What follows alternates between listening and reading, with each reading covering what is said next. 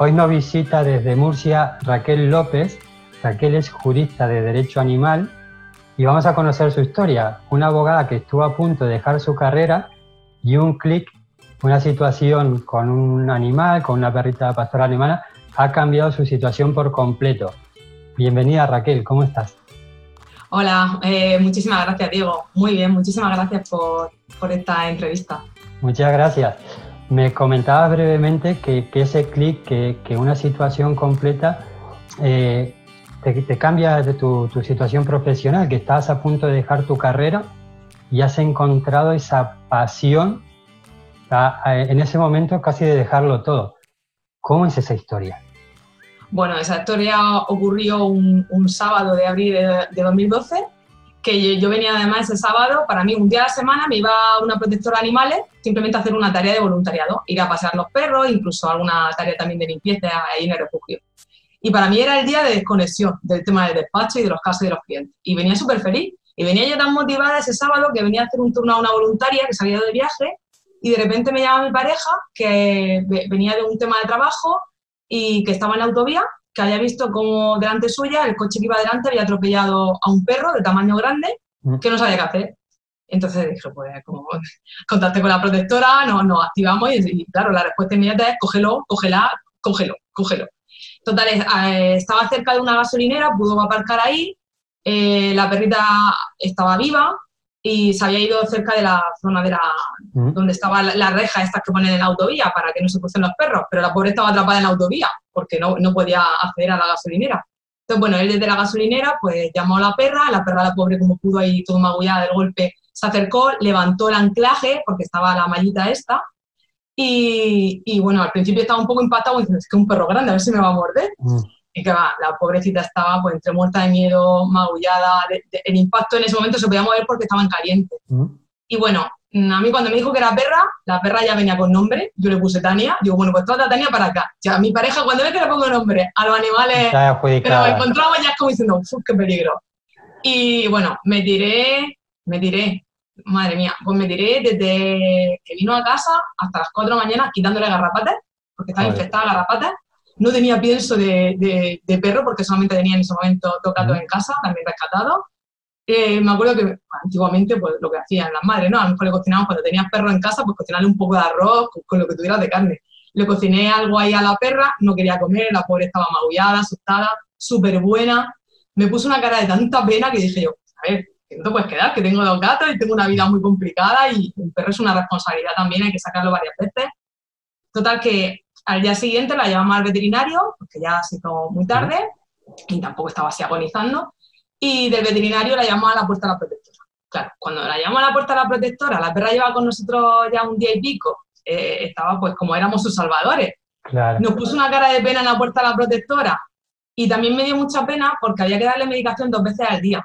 Y digo, ¿cómo le dejo yo esta responsabilidad? Yo me lavo la conciencia. Le dejamos aquí el pastel, por así decir, a la chica de la protectora que solamente va una vez al día y la, la obligo a la condición a que vaya dos veces al día. Dije, venga, pues los 15 días de medicación nos la quedamos nosotros en casa y mientras entre todos le buscamos un buen hogar.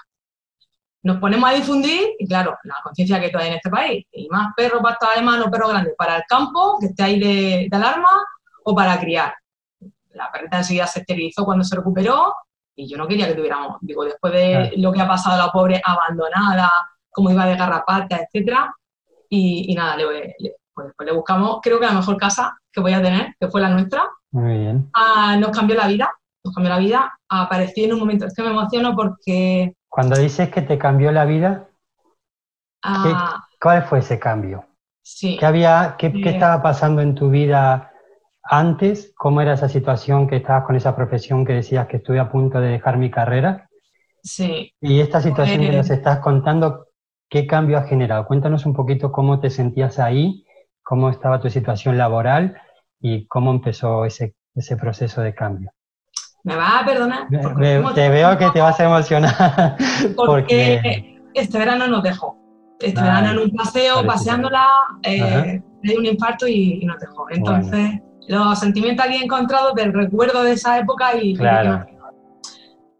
Eh, pues en el momento en el que apareció Tania, yo me estaba replanteando seriamente qué hacer con mi futuro. O sea, a mí la carrera de Derecho, yo cuando la estudié, mm, vamos, el sistema que había, por lo menos en la Facultad de Derecho de Murcia, era memorizar, vomitar y poco más y, bueno, mucha teoría, como digo yo, poca práctica y poco tema también ¿Y habías elegido derecho por alguna cuestión en persona? Por el tema de la justicia. Siempre he sido muy de casos sociales y mm, quería hacer algo. Quería hacer algo y en muchas cosas pues eh, he tocado el tema de violencia de género, temas también de menores. He estado ocho años colaborando con una ONG de ayuda al inmigrante. Entonces también el tema social es una cosa que, que me llamaba mucho la atención, el tema de la justicia. Pero claro, cuando empecé a ejercer, el problema es que tenemos una justicia en España que es muy lenta.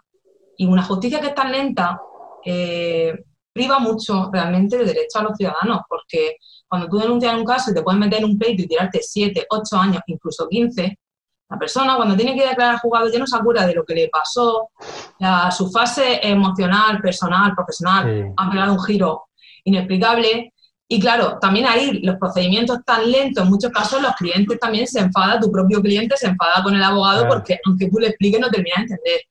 Luego el sistema de funcionariado dentro de la justicia, mm, hay un personal que está muy quemado y es muy desagradable. Que cuando vamos los abogados, los procuradores al juzgado, el trato con ese funcionario, algunas veces, porque ellos están frustrados, lo pagan con el profesional que no tiene nada que ver y, yo sinceramente he llegado a un punto que, claro, también la mayoría de la gente te viene con una serie de problemas y con muchas ganas, muchos de los casos era el tema de denunciar, de estar denunciando a otro y denuncia, denuncia. ¿Cómo te sentías ahí?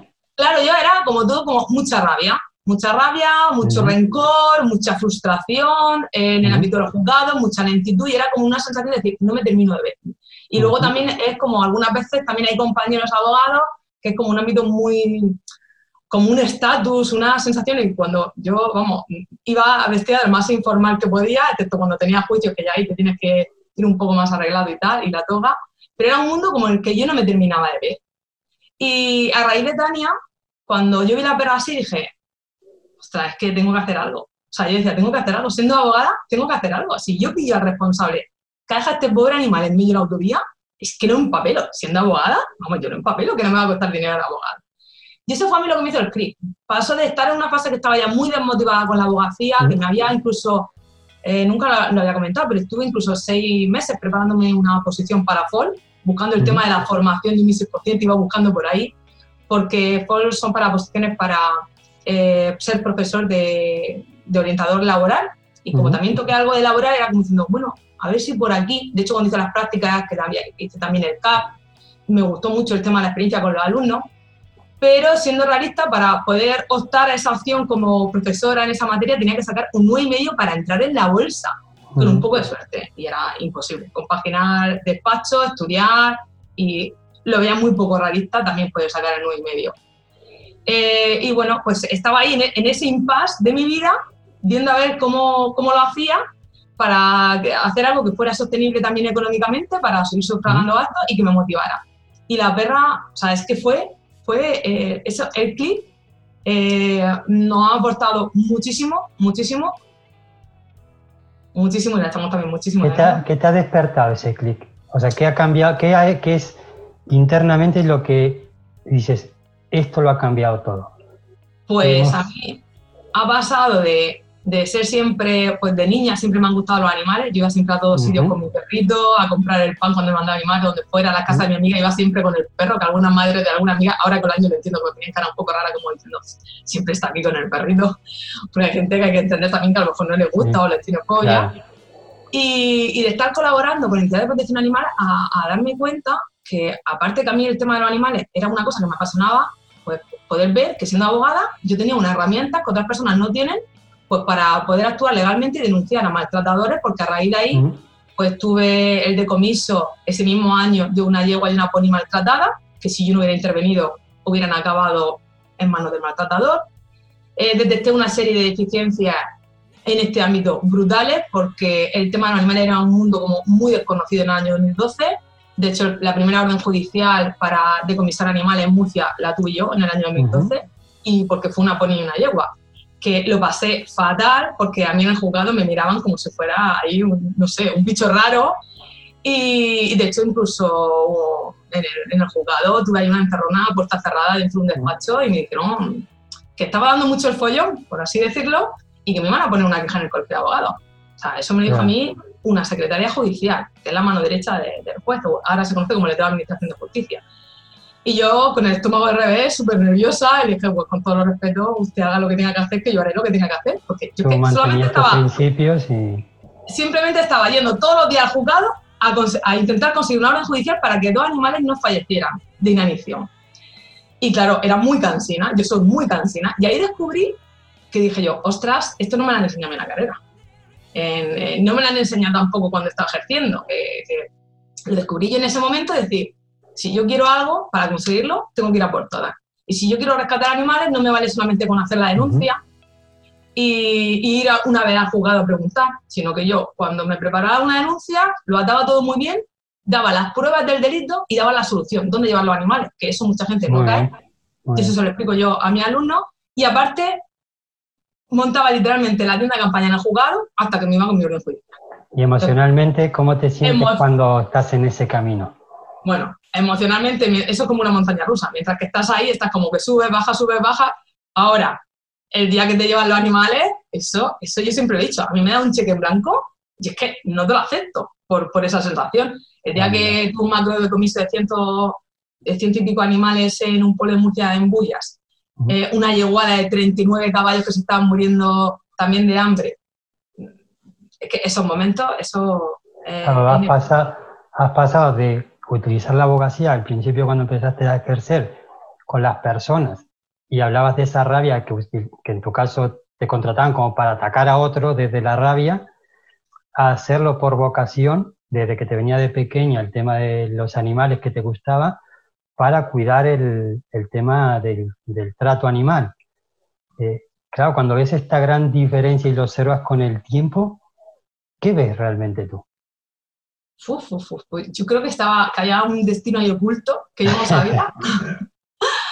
Porque además eh, he ido dando ahí pequeños pasos que, que, que si eh, van todos vinculados al tema de, de los animales. Y también me, me he encontrado que, que, luego también había muchos particulares que tienen animales y que se encontraban que a lo mejor su perro había protagonizado un accidente o se le había perdido el gato. Y, y que cuando ellos iban a hablar o buscar un abogado o hablar con alguien de la administración, notaban que la gente no lo entendía, que no había esa empatía. Y claro, cuando me venían a mí al despacho y hablaba con ellos, era como diciendo, jo, o sea, necesitaban desahogarse y, alguien que les entendiera, que les asesorara legalmente, pero sobre todo también necesitaban mucho la parte emocional. Claro. Sí. Y, y, yo aparte también descubrí ahí que en el tema de los juzgados y en el tema de las administraciones, cuando iba pues, para el tema de o, defender los intereses de una persona que a lo mejor su perro había mordido y que el perro estaba en cuarentena en la perrera y había incluso posibilidad de que lo santificaran, o cuando había que denunciar un caso de maltrato animal, descubrí que tenía que ir buscando aliados emocionales, es decir, ir buscando el funcionario que había dentro de la administración que tuviera animales o que tuviera cierta empatía, porque me iba a facilitar mucho ese camino, que aunque lo que yo estuviera eh, defendiendo legalmente llevara razón, se podía agilizar mucho más si encontraba una persona con esos mismos eh, sentimientos, esas mismas emociones. Eso lo que coincidas en principio, por así decir. Totalmente. Y bueno, de ahí di también a un giro. En el 2013 empecé a compaginar tanto el ejercicio eh, en esta materia, solamente con temas de animales, denunciando cosas de maltrato animal o defendiendo a, propietarios, poseedores de animales que hubiera tenido su animal algún incidente. Eh, también con el tema de la formación y las conferencias. Porque un punto entonces que tú estás ahí diciendo, he conectado, gracias a este imprevisto que te pasó, este, esta situación, conectaste emocionalmente con algo que unía la abogacía y, otra pasión que eran los animales. Y te empiezas a plantear, es decir, me dedico de lleno a esto profesionalmente. Ahí, ¿cómo, ¿cuáles eran tus miedos? ¿Cuál era tu, tu, situación? Es decir, esto es un camino nuevo, tengo mucha energía emocional porque me, me gusta, pero ¿cuál era la otra parte de la balanza que diciendo, Mm, por lo que estabas contando, no había un recorrido profesional en ese área. De hecho, en muchos casos lo has iniciado tú. entonces, ¿cómo era tu, situación? Decías, ¿qué miedos tenías y cómo lo has gestionado? Pues uno de los miedos principales es el tema económico. Yo, sinceramente, me pude dedicar a esto porque cuando llevaba otros temas, eh, tenía pues ahí un, un dinero que me permitió poder estar varios años eh, estar dedicándome a algo que me apasionaba, como era poder ayudar a los animales y personas que, también que pretendían ayudar a los animales y transformar sus mm. vidas. Pero el tema económico es cierto que al principio era, a mí me decían, ¿cuánto? No, no, esto, esto es gratis, esto es por los animales, sobre todo las denuncias de maltrato animal. Claro, llega un momento también que, los gastos de un autónomo, de un profesional, autónomo, despacho, etcétera, te van comiendo y tus gastos de día a día, de vivienda, etcétera, y comer, y comer también tus animales que tienes. Y el principal miedo ha sido el tema, el tema económico y romper la barrera esa de es todo gratis para ayudar a los animales hasta que ves que es inviable que sea trabajar todo gratis para ayudar a los animales porque si no, la persona que pretende ayudar a los animales no puede, no puede hacerlo viable. y ahí, en ese cambio que es importante, porque dices, lo hago por vocación porque me apasiona, pero si no cobro no puedo vivir de lo que me apasiona. Eh, ¿Qué te has tenido que permitir para cambiar eso? Para decir, tengo que cobrar aunque esto me realmente me guste. Pues permitir. Permitir es que llegué incluso a una fase de decir que, yo, llegué a decir, cuando era abogada de verdad, seguía siendo abogada, me refería a cuando cobraba, el clic ahí ya dar ese paso fue cuando una compañera tiró de mí y me dijo, mm, Raquel, me voy a un despacho que está cerca de la Ciudad de Justicia, vente conmigo, que vente, salir un poco, que porque hubo una etapa también que trabajaba mucho en casa y ya claro, al meterme también con ese gasto más y verme yo también enfrente de la Ciudad de Justicia como abogada de nuevo, fue como ese resurgir que me había olvidado, a pesar de lo que estaba haciendo y consiguiendo, me había olvidado que realmente era abogada. Y, ahí pues ya como diciendo, bueno, ya, aunque pueda llevar puntualmente cosas solidarias, tengo que cobrar. Y la verdad que dio un giro importante y, bueno, y he estado, pues como te comentaba, compaginando el ejercicio solamente en tema de animales con la formación, pero es que me, me, di cuenta que cuando me ponía a preparar un PowerPoint, una conferencia para dar curso, es que era súper feliz. Es que, es que me ponía que me podía tirar horas y recuerdo que mi pareja me decía, pero si esa charla ya la has dado, utiliza el mismo Power, utiliza el mismo material. Y yo, no, no, no, yo hay algo nuevo, o en cada municipio hay una ordenanza municipal especial, me gustaba llamar al ayuntamiento para sacar información, o la, o la protectora, o la persona que me contactara, y yo era como, y es que me lo pasaba feliz. Yo monto mis PowerPoint con fotografías de animales, el antes, el después, contando la historia a través de imágenes, y yo en esos momentos que era súper feliz. Y entonces ahí también empecé a recordar de que a mí me gustaba mucho escribir de pequeña. Y una de las cosas que tenía pendiente también era el tema de, la, de escribir de nuevo. Y bueno, pues eh, estoy colaborando ya dos años y pico con el diario.es, tengo un blog que se llama Patrulla Animal y también estoy pues retomando mi blog, que lo tenía muy abandonado, de, mi página web, de The Animals. Y estoy también con, con, un proyecto que tengo ahí también un libro ahí que estoy en esa fase. Entonces estoy compaginando ahora mismo, centralizada en lo que realmente, mm, con lo que disfruto muchísimo, que es con el tema de escribir y con el tema de la formación. Yo, el tema de la formación es una cosa que me apasiona y veo unos resultados cuando yo tengo alumnos que son agentes de la autoridad y cuando veo, pues les digo, lo más importante es proteger al animal, proteger al animal y que tú actúes con seguridad. Y la ley te permite que tú rescates un animal con este artículo, este, este y este. Y si tienes alguna duda, no hay ningún problema, llámame. Porque tenemos un problema también aquí en España y es que la mayoría de agentes de la autoridad y administraciones no tienen un servicio de consultoría especializado en esta materia. Y muchas veces no actúan en más casos por desconocimiento de la norma o por falta de seguridad. Y, es cierto que ha habido movimientos o actuaciones de mucha gente de la autoridad, muchos porque están sensibilizados y tienen animales. Pero como yo les digo, no se trata de sensibilidad, se trata de responsabilidad. Un agente de la autoridad eh, tiene la obligación de actuar cuando tiene conocimiento de, un caso de maltrato animal, donde hay indicios de delito o de la Comisión de Infracciones Administrativas. Y, la verdad que es muy bonito. O sea, yo estar en un curso, como ahora mismo tengo un curso de, de colonia felina sobre la explotación y responsabilidad de agentes de la autoridad, y ver los alumnos cómo están haciendo el curso, no lo han terminado, el curso les dura menos de un mes, y están ya rescatando animales o están eh, actuando de forma legal y los ves como ellos se sienten seguros. Es muy bonito, porque yo, vamos, el tema de la formación a la gente de la autoridad, además, eh, me viene de un caso que lleve en Toledo, porque yo me he movido por, cuando llevo casos de, a nivel judicial de tema de animales me he movido por toda mm. España, y en un caso de Toledo donde yo senté a declarar a policías locales, a policías nacionales, porque no habían actuado correctamente en un caso de animales. Mm. Y, yo estaba ahí haciendo de abogada del diablo diciendo, pero ¿qué protocolo tienen? ¿Pero por qué no han actuado? Y claro, ahí me di cuenta que los pobres gente estaban temblando. Claro, Cuando le decía quién es su jefe, qué protocolo tiene, no sabían no, estaban los pobres y dije, ostras, es que no saben.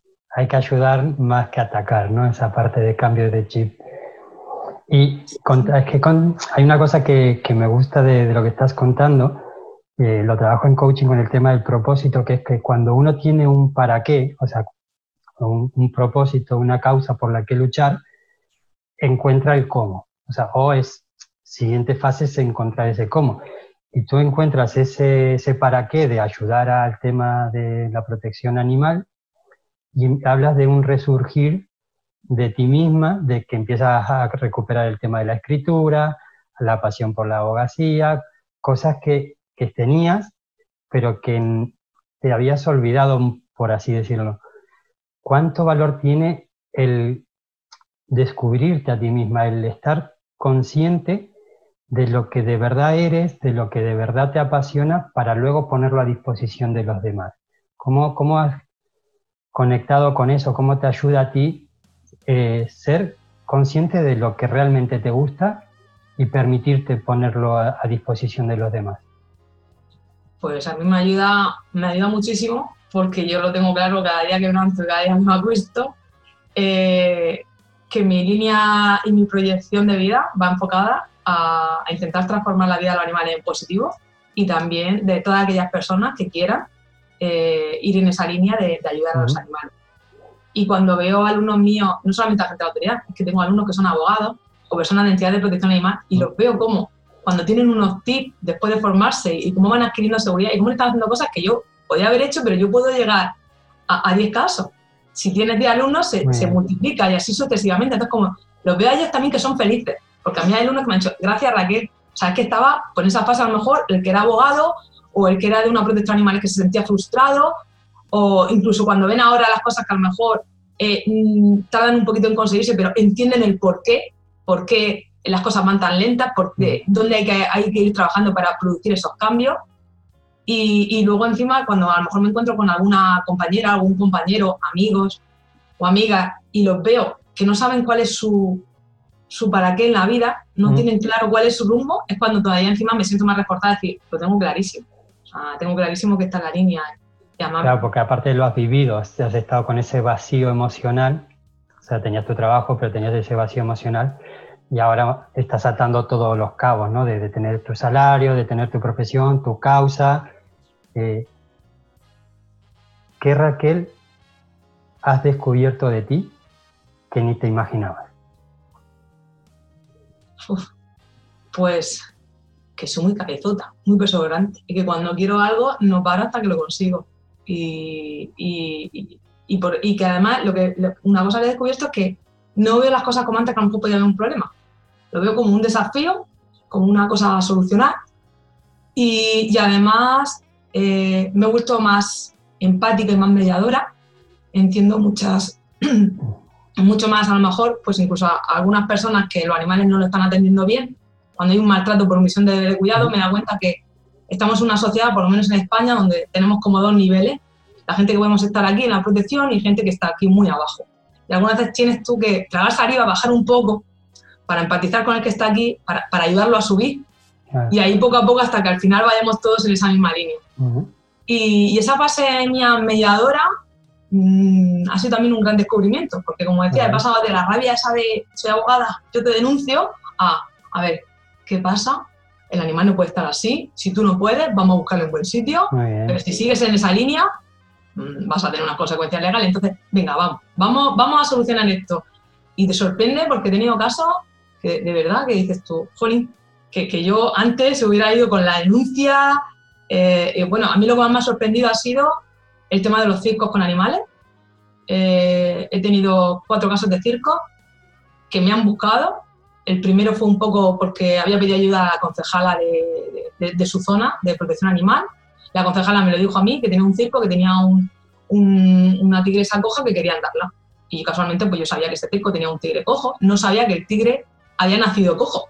A mí me había llegado comentarios de, personas pues, para el tema de denunciar porque tenía un tigre cojo mm. sin saber la historia. Y a raíz de conocer a, las personas del circo, te cuentan que ellos quieren a los animales, lo que se gastan en darles de comer, que tienen compradores para los animales, pero que no quieren. No quieren vender su animal a terceras personas porque no quieren que acaben convertidos en piel y podían vender cada animal a lo mejor por 3 o 4 mil euros, ni quieren que se vayan a, un país del este donde estén los animales sufriendo penuria y tratándolos mal. Y a raíz de ahí, pues hemos tenido unas conversaciones durante dos años, estuve con el primer circo, donde además de un mundo además curioso que yo desconocía y donde al final pues hemos establecido ahí una relación muy cordial y, y pasaron de, eh, de, solamente uno a decir, venga, vale, pues todos los felinos, siete tigres y un león, si tú nos ayudas a encontrar un buen sitio, los damos todos para jubilarlos, porque el circo ah, ya no va a trabajar con animales. Qué bueno, qué bueno. Bueno, bueno, el día, esto es como los niños pequeños. El día que nos fuimos a coger los bueno, durante esos dos años, además el circo no tenía los animales con ellos, los tenía en, un sitio, en una finca. Pues el día que vamos a la finca con los transportes especiales. Bueno, esto aparte es un tema legal mm, que súper desconocido, en la carrera no me han enseñado nada. De la documentación especial que tienen que tener los animales, los transportes, el destino. Yo aparte me encargaba también del contrato, revisar toda la documentación, intervenir en muchísimas administraciones y luego también veterinarios especiales para dormir esos animales, el transporte. Y el día que vamos a la finca, los animales que se dan, los, los duermen, yo me acuerdo que tocaba con el dedo ahí al león, como diciendo, que no se vaya a despertar. Como incluso ayudamos eh, a transportarlos para meterlos en el camión, porque se les pone como una, como una manta gigante debajo, que es como una camita, y se les pone ahí y se coge entre todos. Y eh, fue una experiencia brutal. Pero lo más curioso es cuando después me empiezan a llamar de otros circos referenciados por este circo, porque había una abogada que les estaba ayudando a encontrar sitio con animales sin estar a lo mejor pues bombardeando más o entendiendo más en las redes sociales porque es un tema pues muy sensible, muy delicado. Y me he encontrado pues gente de circo que hablaba cuatro idiomas súper culta, con gente que a lo mejor pues no sabía leer, pero el respeto y la empatía con el que yo los trataba y ellos me trataban era, era igual. Y al final el destino para los animales era pues, que acabaran en, un sitio donde los animales, pues el resto de su vida estén bien cuidados. Y bueno, otro fue también un oso. Yo era como, como los niños pequeños. El día del oso, el día que, el oso, el oso se fue a Alemania y vinieron una entidad de protección animal de Alemania que tiene una reserva solamente para un parque natural en plan reserva para ellos, para oso y para lobo. Y vinieron ellos con su ropa de la protectora, pero parecían los de cuando el oso yogi, ¿no? Los de guardas forestales, pues venían uniformados con su vehículo especial para el oso. Fue, no sé, son momentos, ya ahí se me cae la lágrima. Cuando habla de esta transformación eh, positiva, eh, ¿no? Transformar la vida de los animales positivamente. Sí. Y estás contando estos casos del circo, de cuando logras esa parte de, de, bueno, de llevarlos a un escenario donde estén más cuidados, más protegidos y demás cuando ves estos casos de éxito, ¿qué ruge en tu interior? Pues eh, lo que te he dicho antes, que en ese momento yo pensé, si a mí me dieran un cheque en blanco ahora mismo, por, por, cambiar esto que estoy sintiendo, o sea, estaría así lo ¿Pero en qué se transforma ese cheque en blanco que rechaza? Una, una felicidad inmensa. ¿Qué es eso? Una felicidad inmensa. Una felicidad inmensa. Ahora también te digo, esto es, esto que parece que se cuenta aquí, eh, para encontrar el sitio al oso, tener la documentación, en ese momento también los propietarios del animal están que quieren, pero luego cambiando de opinión. Pues para los osos son ocho meses de mucha gestión y muchas horas de trabajo. Para otros felinos a lo mejor un circo fueron dos años el primero. Y en fin, es un trabajo también denso, denso, donde es importante una parte emocional. Y además todo el tema de los circos ha sido todo trabajo mío solidario por ayudar a esos animales. Y, bueno, también la fase, como yo digo, cuando lo digo también en mi alumno, sobre todo los que son abogados, eh, hay que intentar ver de qué forma se canaliza la parte económica para que sea sostenible y que podáis ayudar a los animales y a las personas que ayudan a, los animales. Hablas unas cosas de, de, trabajo externo, de gestión, de que es tiempo muy prolongado, pero también te quería preguntar por lo interno, es decir, ¿cuál ha sido tu mayor dificultad personal a la que te has tenido que enfrentar contigo mismo. Es decir, eh, para poder llegar a esto, para tener esta solidez que tienes, esta pasión, ahora que ya estás en este camino que empiezas, ya tienes tu reconocimiento, ahora alguien lo ve y dices, yo quiero a alguien que le guste los animales, que esté en la misma dinámica, y yo quiero eso. Pero ¿cuánto hay de superación personal para llegar aquí? ¿Cuáles han sido o sea, dos o tres cositas que nos quieras contar de esto. Para mí ha sido muy complejo de superar, pero lo he conseguido y te sientes bien contigo, claro. Pues varias. Una de ellas es que eh, cuando estaba en, en, el 2016 que ya estaba también con el tema de la formación, empecé a dar formación online en el 2015 y ya en el 2016 la formación estaba funcionando y además era una forma también de tener una eh, sostenibilidad económica, eh, me surgió un problema en la voz. Entonces me salieron unos pólipos en las cuerdas vocales, tuve que paralizarlo todo cuando empezaba la cosa así a funcionar y, me quedé sin voz. Me quedé sin voz literalmente, tuve que estar varios meses, me pasó en el 2016, me pasó en el 2017 en momentos de estrés máximo. Y ahí fue como diciendo, bueno, ¿ahora cómo lo hago? Una abogada, conferenciante y sin voz. Y, bueno, pues al, al, final muchas veces tienes que parar, tienes que encontrarte como así interiormente, decir, a ver, ¿en qué estoy fallando? ¿Qué estoy haciendo mal? ¿Que no estoy escuchando a mi cuerpo? ¿Que mi cuerpo me lo está explicando? Y muchas veces a lo mejor pues toca parar y replantear cómo reconduces el camino. En mi caso fue eh, pues decir, bueno, pues ahora mismo hasta que me recupere bien de la voz, pues ir a los especialistas y, ir cogiendo poco a poco impulso. Pero he tenido etapas también muy duras, de llorar muchísimo, de pasar muchísima ansiedad, muchísimo miedo. No es un camino fácil. Eh, aprendo. ¿Qué te hacía sentir eso? ¿Qué te hacía sentir? ¿Qué pasaba, si lo que puedas contar, que te generaba, supongo que no sé si era frustración, rabia, eh, eh, es esa situación de, llegar a llorar por no poder avanzar en tu camino? ¿Qué pasaba ahí? emocionalmente y el caso que te lo generaba, por así, para que la gente entienda sí, mi principal problema fue mm. que no sabía decir que no. Ah, una clave. Como no sabía decir que no, mi cuerpo me dijo, si tú no sabes, yo te lo voy a explicar. Ok, ok. Entonces aprendí, recuerdo que vino también una, una coach que vino a, Murcia, de Granada, Inma, de Vida en Positivo, y un familiar mío me dijo, vente que te va a venir muy bien. Y me acuerdo que me fui un sábado y desde entonces yo tengo aquí, pues no hizo un juego, ¿no? De, yo tengo aquí mi libreta con mis posis y lo tengo todo aquí pues con mis posis, mis sueños. Y es como vaciar emocionalmente todo lo que sientes y empezar a organizar. Pues desde tu parte de ocio, de tus sueños, de trabajo, tus proyecciones y a nivel personal. Eh, y ahí fue como decir, venga, hay que pensar en positivo, hay que tomarse los problemas no como problemas, sino como retos y desafíos. Y también hay que aprender a decir que no. ¿Y qué te impedía decir que no? Eh, dime. ¿Qué te impedía decir que no? El tema de los animales. Me sentía responsable de tener que ayudar a todos los animales y a todas las personas que me dijeran. Asumiste una responsabilidad global de, tu, de la vida tuya y la de los demás, ¿no? Claro, y, me llamaban también para dar conferencias. Vente a Tenerife, vente a Córdoba, vente a Málaga. Yo me he encontrado yendo a tres ciudades en la misma semana. Claro, si tú vas a tres ciudades en la misma semana, quemando coche, quemando vida, quemando salud, y además con un despacho abierto llevando casos judiciales, yo me iba a encontrar con una conferencia en Extremadura, una declaración en un juzgado en Murcia y otra declaración en un juzgado en Málaga. Era imposible estar en todos sitios, tener que buscar a gente, a lo mejor incluso para casos que llevaba de forma solidaria y gratuita, pagarle yo a abogados que me ayudaran, un estrés brutal. Y, por no decir que no, me encontraba muchas veces a lo mejor en un tren o, en el coche llorando porque me había comprometido a dar una conferencia, pero estaba literalmente agotada, física y emocionalmente. Ok, tienes esta situación de alarma total de tu cuerpo te está dando mensajes, tu estrés está por las nubes, no puedes decir que no. ¿Cómo lo has revertido? ¿Qué te ha dado esa fuerza para decir esto lo cambio? Como que me llamo Raquel. Sí, pues. porque claro, la situación era compleja, o sea, cambiar la situación a alguien que no puede decir que no es difícil. ¿Cómo lo has gestionado tú?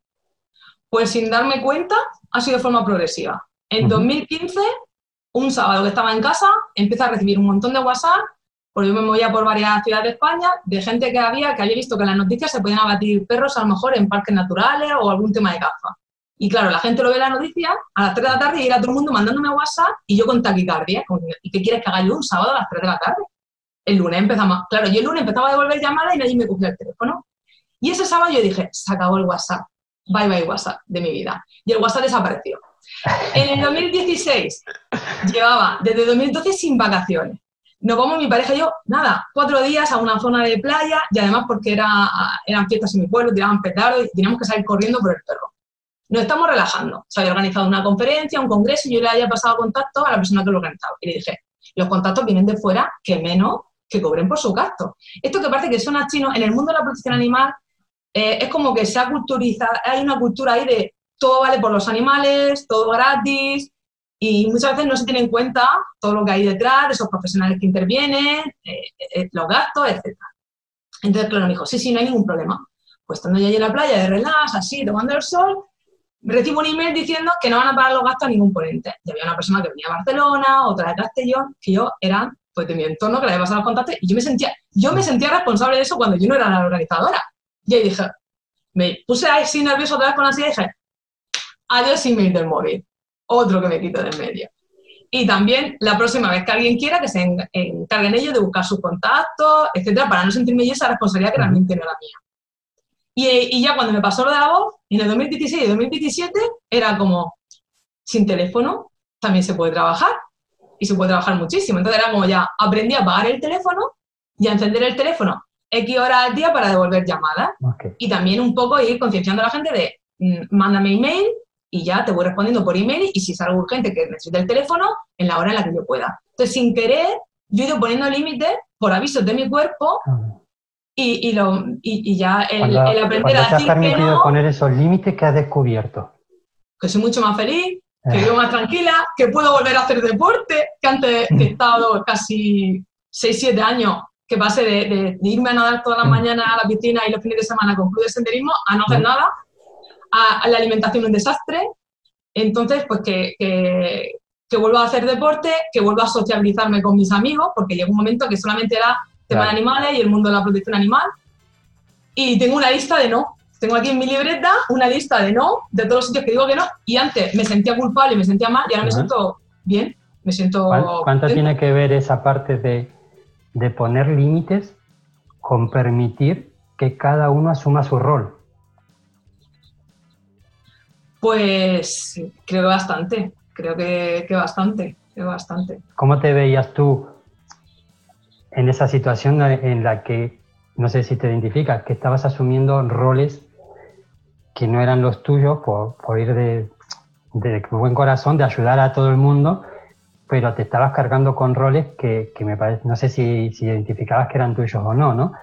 Eh, ¿Cómo te has posicionado para decir, cojo mi rol y dejo que cada uno, con lo bueno y con lo malo, eh, tenga esa oportunidad de coger su rol y su responsabilidad? Pues es complicado por lo que te decía, porque están los animales de por medio, ellos no tienen culpa. Y aún así hay muchas veces que ese rol que intento que cada uno tenga suyo, muchas veces me lo salto. Porque es complicado, es muy complicado. Y aún así no lo tengo solucionado y los límites son, los límites están ahí en una línea muy fina que algunas veces te caen. Pero es cierto que yo ahora mismo lo veo con la gente a la que a lo mejor le voy dando unos tips que necesitan y sobre todo también con los alumnos que cuando mm. tú le das esas herramientas se puede abordar más casos entre todos y yo voy ganando también en serenidad mm. que me hacía falta porque era como la sensación de estar apagando fuego, el fuego mm. y no llegar a todo. Y aparte yo lo tengo claro, cuando está bueno un caso es que necesito mi energía concentrada en ese caso para poder ayudar o a esos animales o, a esas personas que quieren ayudar a animales. Y, tengo que poder estar en ese momento focalizada. Entonces lo que sí que he podido al reconectarme conmigo misma, encontrar también ese foco y estar muy focalizada en lo que hago y animarme a disfrutar del camino. Y si bien lo digo, no es un camino fácil para nada, y, pero muy gratificante. ¿A dónde te lleva este camino que estás disfrutando? ¿Qué Raquel te vas a convertir? Pues una Raquel que ya lo es de por sí, muy cabezota, muy perseverante, muy luchadora y sobre todo muy empática y mediadora. Es que la parte de mediadora ha sido un gran descubrimiento. ¿Qué sueño buscas en este camino? Sí, sí, la mediación. Lo que más busco es la mediación la mediación, porque creo que con la mediación y escuchar a la otra parte, eh, muchas veces se pueden entender muchísimas cosas y que hay que escuchar. ¿Qué quieres transformar con la mediación? ¿Cómo quieres influir en, en la comunidad usando todos tus dones, todas tus fortalezas aplicadas a la mediación? ¿Cuál es ese para qué? Pues para, al final, para poder eh, transformar la vida de los animales y también de las personas que están intentando ayudar a los animales y a la misma vez ayudar a aquellas otras personas que a lo mejor no les gustan los animales o no son responsables o no son conscientes de que no lo están haciendo bien, pero que les falta tener un poquito de información o de que ¿Qué alguien... quiere conseguir con esa transformación? Cuando dices, quiero transformar la vida de los animales y de las personas, ¿qué quieres conseguir con esa transformación? ¿Qué hay detrás de eso? Hombre, yo lo que quiero es que todos los gatitos que hay en la calle estén bien atendidos, tengan caseta para la incremento del tiempo, eh, que con el tiempo no haya más gatitos en la calle, que haya tenencia responsable. Que las personas que tienen los animales en sus campos mal atendidos, porque sean conscientes que sus animales sufren y estén bien atendidos. Que las personas que están rescatando animales en la calle día a día, asumiendo muchas funciones que son de las administraciones, se les valore su trabajo y se les reconozca su trabajo y que sean respetadas que los agentes de la autoridad, cuando les llame a una persona porque hay un animal en un balcón que esté en malas condiciones o porque le estén maltratando, que sepan que tienen herramientas legales para poder incautar ese animal o para mediar con esa persona para que el animal esté bien, en los casos que haya una tenencia poco responsable. Cuando consigues todo esto y todo ese pack, ¿qué consigues realmente? yo creo que se consigue realmente, aparte de la felicidad para mí, un, pequeño cambio, una pequeña transformación en la, en la, sociedad y en todo ese entorno. Muy bien, muy bien. ¿Cómo ata esta definición cuando hablabas de transformación positiva de los animales, el escarbar y lo que significa eso para ti, para la sociedad, para, para cómo es eso se tiene una causa y que cuando escarbamos en esa causa, cómo se define y cómo luego buscas las distintas herramientas, que puede ser la escritura en un periódico, la abogacía, el dar clases, para contribuir a esa causa que, es el fondo por el cual luchas para sentirte feliz y, aportar tu granito de, arena en la comunidad. Mirabas hacia adelante y sueñas con esta vida.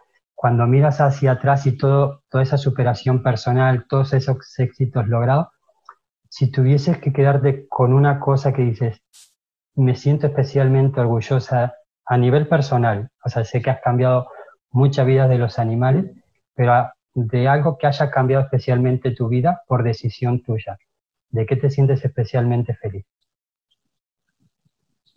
Pues muchas cosas, pero creo que de lo más feliz de poder, de la formación, porque creo que puedo llegar a más, ayudar a más animales, ayudando a personas que quieren y que están trabajando mm. para ayudar a los animales creo que de haber dado ese, ese giro a mi vida con el tema de la formación.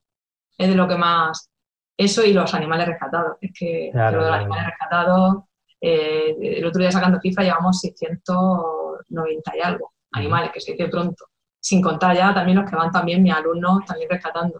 Eso eh, es una experiencia que, muy bonita, la verdad, muy bonita y, y es una línea en la que estoy viendo cambios también, que a mí cuando me llaman de algún ayuntamiento para que le dé formación a sus policías o para las personas que están cuidando los gatitos de la calle, yo lo escribí el otro día en, un post, estaba mirando a ver si había alguna cámara oculta, porque algunas veces no me lo termino de creer, porque eso antes era impensable, era impensable. Mm. Y cada vez estaba habiendo más ayuntamientos que me están llamando, los concejales con competencia en esa materia, y, y la verdad que, o cuando también me dicen, Raquel, necesito ayuda, ¿qué puedo hacer? Y empecé, mira, pues el servicio de recogida ético, con eh, una mesa de bienestar animal para que os sentéis todos a hablar, todos los implicados en el ayuntamiento. La concejalía, la protectora de animales, veterinarios si lo hay en el ayuntamiento, la gente de la autoridad. Y la gente cuando se sienta y habla y se escuchan, y escuchan los problemas del vecino que se queja, porque a lo mejor el gato de la calle se le mete en su casa y molesta a sus gatos, o tiene la cama de ahí, que lo único que quiere es que ese gato esté atendido, pero que se queja porque tiene una molestias. Claro. Y, si luego la administración escucha a la protectora, que la protectora está diciendo que estamos aquí para ayudar a la administración, que nos hacemos cargo de coger ese gato, de esterilizarlo, de darle de comer en un sitio mm. cercano, que no esté molestando al vecino, donde tenga un punto de comida fijo. Y estás viendo esos cambios, y dices tú, pero habrá cosa más bonita de tú poder dar unos tips y unas herramientas legales y, y escuchando a la gente, de poder encontrar entre todos soluciones en positivo, que habrá el caso en que haya que denunciar, sí, cuando no queda más remedio, pero es que hay muchas mm. veces que simplemente escuchando escuchando. encaja mucho con eso que decías de la importancia de lo que te gusta de la mediación de, y de cómo te has convertido de estar en pleitos, eh, por así decirlo, impulsados por la rabia y el ataque hacia el otro, a convertirte en mediadora y de unir partes que al final tienen un mismo principio y cómo ayudar a ponerlos de acuerdo y a trabajar en la misma dirección. O sea, ese es un mérito impresionante que, estás en ese, en ese camino de, recorrerlo y de incorporar cada vez más gente con esa transformación que tú decías, no solo transformar la vida del animal, sino la vida de las personas con este cambio de mentalidad y de arrimarse para trabajar y colaborar y no para atacarse y acusar. Eh, pues me encanta la historia, es una historia no de superación tanto personal como, como de colectiva, ¿no? De, que ayudas a que las personas también se superen a sí mismas para que trabajen en la misma, en la misma dirección, ayudando a ese para qué eh, haces todo esto, ¿no? ¿En qué estás actualmente? ¿Cómo, ¿En qué estás trabajando? ¿Qué proyectos estás desarrollando? Si nos puedes contar un poquito por ahí. ¿Y dónde te encontramos para, para la gente que quiera sumarse a esta causa, eh, darnos datos y todo para, para que lo tengan fácil. Vale, pues te comento. Ahora mismo estoy con el proyecto que estoy escribiendo un libro, que ahora mismo estoy, estoy en esa fase con el tema del libro y también estoy con la formación tanto presencial como online. La presencial principalmente en la zona de Murcia y Alicante, por lo que he comentado, por el estrés que llegué a llevar, de momento pues todos esos límites, que esta zona, que yo pueda volver a casa a dormir y estar con mis animales, que ahora mismo tengo un perro y un gato, y, la formación online. Con la formación online, que cualquier persona, esté donde esté, pues pueda hacer esa formación y, que, bueno, que invito a la gente que, a los que nos estén escuchando que quieran, se pueden suscribir a mi blog a través de mi página web de The Animas, porque voy informando de muchísimos eventos y formaciones que hay también. Ahí encuentran la formación también. Ahí van viendo la información, los diferentes ¿En qué dirección que hay. encuentran tu blog? Sí, en, en The Animals, que es mi página web, y, bueno, quien se suscriba al blog, pues le iremos mandando también pues, información, porque hay muchos eventos que son gratuitos, formativos, y, bueno, pues también de las promociones que vamos sacando y noticias de interés con esta okay. ok, pongo la web en, en, las notas del programa para que alguien tenga el acceso directo, también lo pondremos en las redes sociales.